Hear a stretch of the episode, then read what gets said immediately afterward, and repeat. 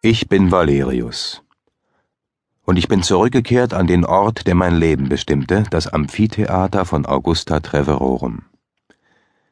Hier wurde gekämpft, getötet und geschlachtet. Tiere wurden gehetzt, Menschen zerfetzt, Gladiatoren kämpften, oft bis zum Tode. Alles zum großen Vergnügen der sensationslüsternen Volksmenge. So viele wilde Tiere wurden vernichtet, dass manche Rassen völlig ausgerottet wurden, und so viele Gladiatoren starben, dass man mit ihren Leichen die Arena füllen könnte. Tausende unerbittlicher Männer, wie es sie nie wieder geben wird.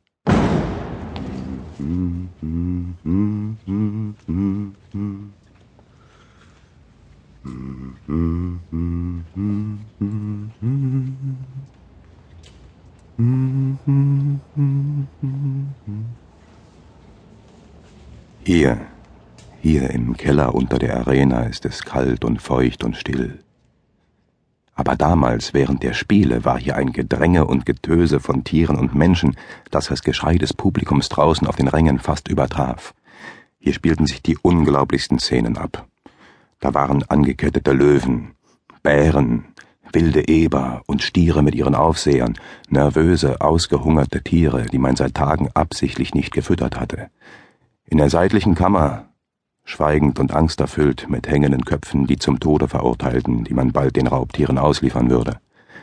Die Helden des Tages, die prachtvoll ausgerüsteten Gladiatoren, sitzen etwas abseits in den Ecken. Einige beten schweigend ihren jeweiligen Gott an, um Schutz und Gnade zu erflehen, andere beschwören dämonische unterirdische Geister, um ihre künftigen Gegner mit Zauberformeln zu bezwingen. Sie murmeln Flüche, oder schreiben sie auf Bleitäfelchen und mustern einander mit finsteren Blicken.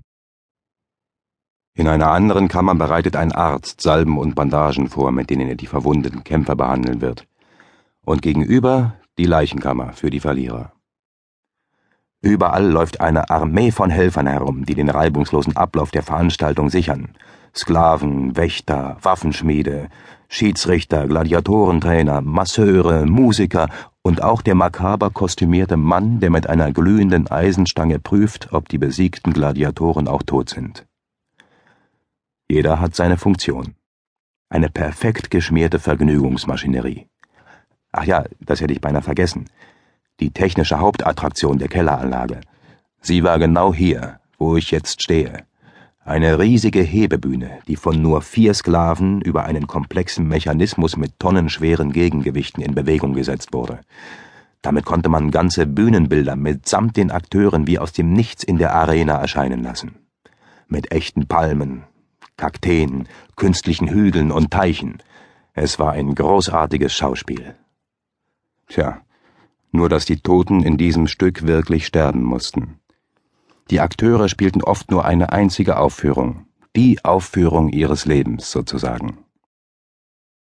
Aber das Ganze war nicht nur ein grausames, blutiges Spiel. Das war eine Kunst, eine Mutprobe, ein Abenteuer, das uns unwiderstehlich anzog. Und wer glaubt, wir wären bloß Opfer gewesen, unwillige Akteure in einem perversen Spiel, der irrt sich. Freilich, in der Zeit der Römischen Republik waren es Kriegsgefangene, Sklaven, die in der Arena in den Tod getrieben wurden. Aber später, zur Zeit der Cäsaren, hatte sich das längst geändert. Die meisten von uns waren Freiwillige. Wir liebten den Kampf, das Risiko, das Spiel mit dem Tod. Wir wollten unsere Angst besiegen, die Todesangst. Und wir wollten vor allem den Ruhm, von dem wir immer geträumt hatten.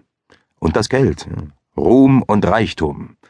Ruhm und Reichtum für uns, von denen die meisten weder lesen noch schreiben konnten, für uns, die ganz unten waren.